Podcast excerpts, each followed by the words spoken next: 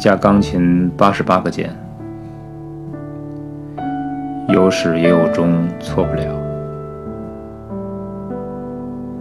我知道它是有限的，可音乐的变化却是无穷的。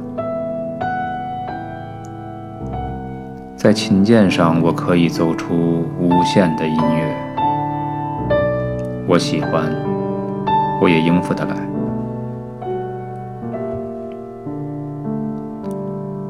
但面前的这个城市，好像是一个有着无穷无尽琴键的钢琴，可我却一首也弹不出来。直到今天，我要下船的时候才明白，只有上帝才能演奏它，而我应该留在这里。说这番话的是电影《海上钢琴师》主人公一九零零。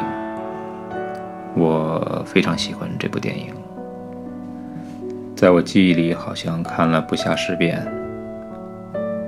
它几乎改变了我对钢琴的看法，因为在我心里，钢琴一直是一个很理智的乐器，不变的八十八个键，黑白相间，非常有规律的排列等等。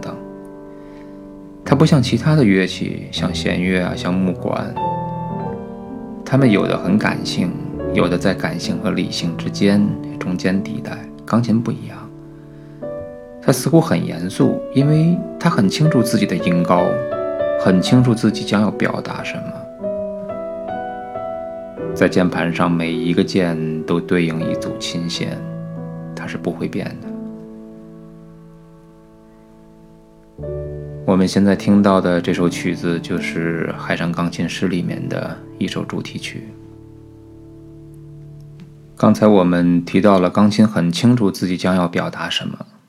这个是指，无论你是一个演奏高手，还是一个初学的菜鸟，你只要把手放在一个键上，摁下去，那它的音高一定都是一样的。这是钢琴非常容易学习的地方，因为它不像小提琴，没有品。呃，你必须要用耳朵去听，找到那个音。但是恰恰是钢琴这个特点，呃，也是钢琴不容易表达的一个原因。因为你如果要想将这么理智的乐器表现得出神入化，表现得随心所欲，你就必须要想办法突破这种理智。只有当突破这种固有的这种理智时，那所有的规范、所有的技巧、所有的限制，才有可能被打破。如果打破了的话，你才能够真正的弹好钢琴。那这是会弹琴和弹好琴的一个最大的区别。虽然每一个琴键对应的音高是固定的，但是每一个音，由于它有不同的触键，不同的这种触键感受，那使得音色的变化非常的丰富。一个用手指在琴键上。跳舞的人，那最大的挑战并不是演奏多难的曲目，而恰恰相反，越是简单，越是挑战。我们现在听一段这个影片中一个小男孩弹奏的小品。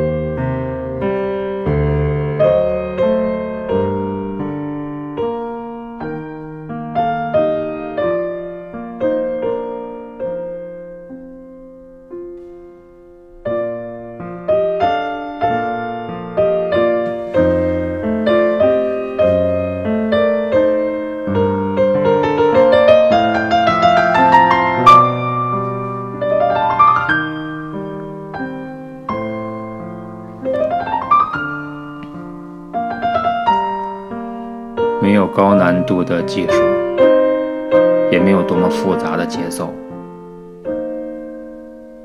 但是就是很好听。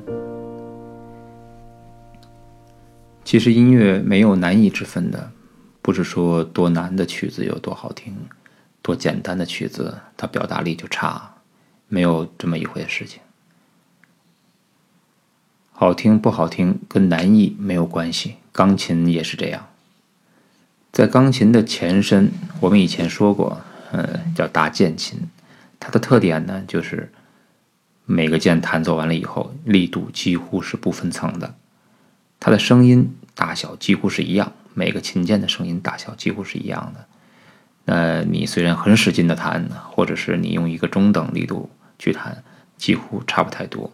那听上去呢，就有些古板，但是实际上，那是一种在我感觉里啊，是一种去掉浮华的这种清新。它在简单里面有非常浓厚的音乐的味道。我们可以听一首对比一下，这样。能够更好的去了解钢琴的音色。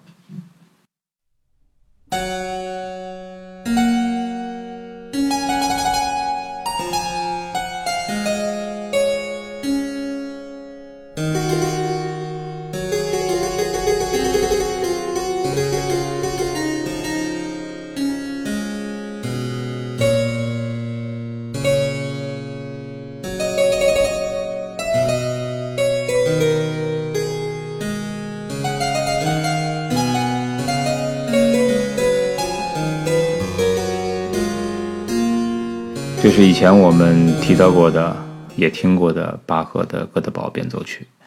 那从这里面我们能够听到，演奏者基本上是不太好控制它的力度的，力度没有分层，所以好像它更严肃一些，它更古板一些，更理智一些。现在我们回过头来再来听一听钢琴曲，我们会发现，在钢琴理智的键盘背后，增添了太多的情感。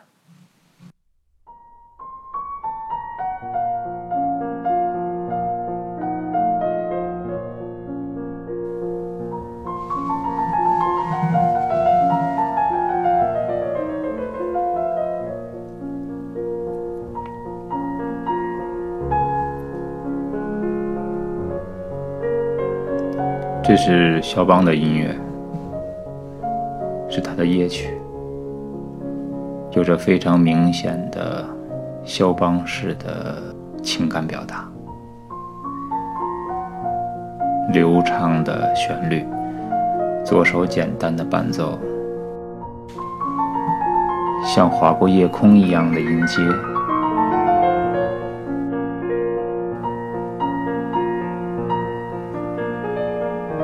顺便说一下，现在我们听到的是李云迪演奏的肖邦乐曲。